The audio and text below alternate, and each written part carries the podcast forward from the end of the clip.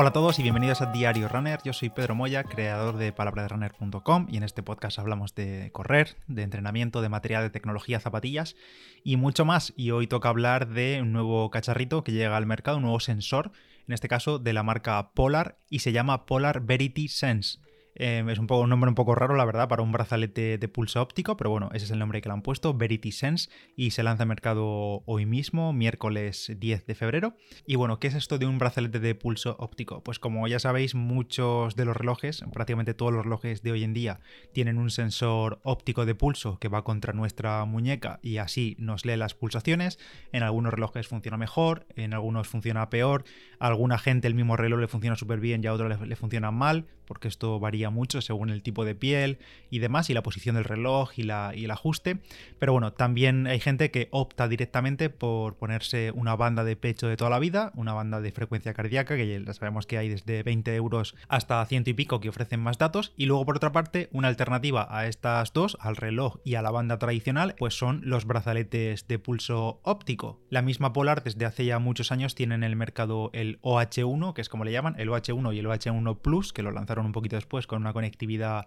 un poco mejorada, pues ahora sacan el Verity Sense, que básicamente es una pequeña evolución del OH1 Plus y la verdad es que viendo las eh, novedades, digamos, no hay muchísimas y si encontráis el OH1 Plus o el OH1 a buen precio, no habría ninguna diferencia, muy poquita diferencia entre coger uno u otro. Así que si queréis aprovechar algún descuento que veis por ahí del OH1, pues casi que mejor. Entonces, ¿qué ofrece este nuevo Polar Verity Sense? Pues en primer lugar es un brazalete, como digo, por tanto es un eh, tipo de brazalete elástico que se coloca normalmente en el brazo a media altura, donde normalmente pondríamos el brazalete, el brazalete este clásico de, de llevar el móvil en el brazo, pues ahí, o también hay gente que se lo coloca en el antebrazo, por la parte superior de la muñeca, en el antebrazo, donde quede bastante más ajustado, porque es un brazalete de tipo textil, digamos, que se ajusta bastante bien, es elástico, así que en principio ni del brazo ni del antebrazo se movería. En uno de los lados tenemos un sensor óptico, como si fuese, digamos, la pastillita del reloj, donde aparecen, donde tenemos 6 LEDs para medir el pulso óptico,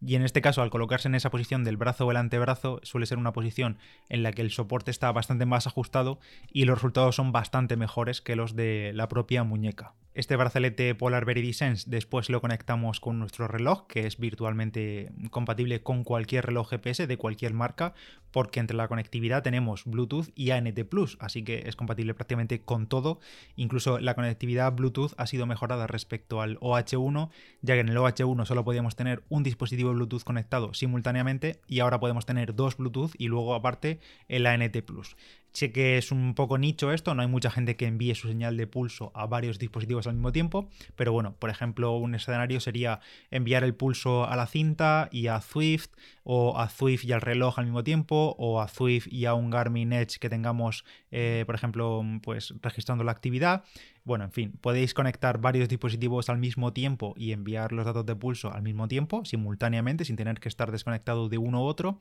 Y esto lo hereda también de la Polar H10, que es el tipo banda de pulso de pecho, que también tenía esta función, doble banda, doble conectividad Bluetooth y aparte el ANT Plus. Por tanto, podemos conectar este Polar Verity Sense a cualquier dispositivo, relojes, ordenadores por Bluetooth, tablets, smartphones, cintas de correr, Swift, eh, lo que sea de cualquier marca, no tiene por qué ser de Polar. El sensor óptico está compuesto por 6 LEDs y además el peso de este tipo de sensores es muy ligerito. El, solo pesa el brazalete por completo 17 gramos, que son 5 gramos del sensor y 12 gramos del brazalete, que al fin y al cabo es un trozo de textil elástico y ya está. Y también una cosa curiosa que también tenía el OH1 y sigue teniendo el Polar Verity Sense es que incluye un clip de natación. Este sensor óptico, normalmente en natación ya sabéis que algunos relojes sí que miden la, la, frecuencia cardíaca, pero otros muchos no. Y si queremos con llevar una banda de pulso dentro del agua, pues hay que irse, por ejemplo, a las Garmin HRM Swim o Tri,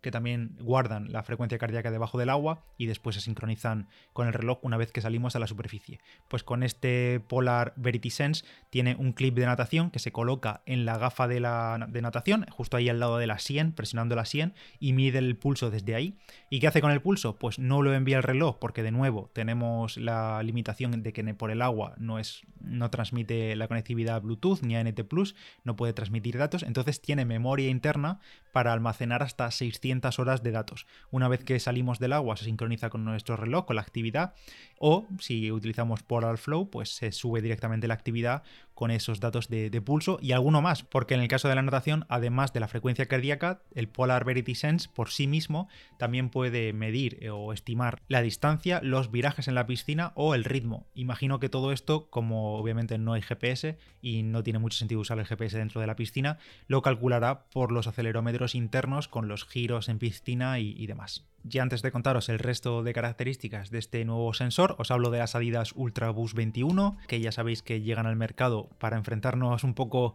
al 2021 con la mayor energía posible, y es que llegan con un 6% más de boost en la media suela, un 6% más que las Ultra Boost 20, y con este extra de material boost, pues hace lo que mejor sabe hacer, que es eh, retornar más energía todavía, además aportando más confort y mejorando el apoyo gracias también al nuevo sistema de torsión Adidas LEP que le han llamado que hace de las Ultra Boost 21 una zapatilla más estable y más reactiva que seguro agradecerán todos esos corredores que las utilizan para meter muchos kilómetros semanales con mucha comodidad y para hacer rodajes largos semana tras semana. Además llegan con un diseño renovado, sobre todo lo podemos ver externamente en la parte trasera, en el talón, con una gran curva que ayuda a la transición del pie y mejora, permite ese gran retorno de energía que da el boost. Y como viene siendo habitual en los últimos modelos, el upper, la parte superior de la zapatilla, está creado con materiales reciclados a partir de plásticos del océano. Las Ultraboost 21 ya están disponibles para comprar, os dejo todos los detalles en el enlace de la web de Adidas que tenéis en las notas de este episodio. Y siguiendo con el Polar Verity Sense, además de este modo de natación, la propia banda, la propia brazalete, mejor dicho, puede funcionar de forma independiente, o sea, puede funcionar conectado a un reloj, utilizándolo como un sensor externo para registrar el pulso de ahí, pero también de forma independiente, ya que como he dicho, tiene la memoria interna, entonces te lo puedes poner en cualquier momento, por ejemplo, para el gimnasio, para una clase de boxeo de yoga, yo que sé, donde quieras registrar tu pulso sin tener que llevar el reloj, sin tener que llevar el móvil cerca y entonces cuando inicias el entrenamiento todo se guarda, los datos de pulso se guardan dentro de la memoria del Verity Sense y luego pues se sincroniza con Polar Flow y ya está, y tiene la, actividad que la puedes subir aparte a otras plataformas que se pueden conectar a Polar Flow tipo Strava o la que sea. En cuanto al resto de características, pues tiene una batería recargable con una autonomía de hasta 20 horas de entrenamiento. Em, eso se, carga con una especie de adaptador que nos ofrece un USB, porque en sí el sensor no tiene puertos, es con un adaptador de, de, plástico con un puerto USB. Y como digo, 20 horas de entrenamiento, que es otra mejora respecto al OH1, que si no recuerdo mal eran como 10 o 12, no recuerdo exactamente, me parece que eran 12, 12 horas.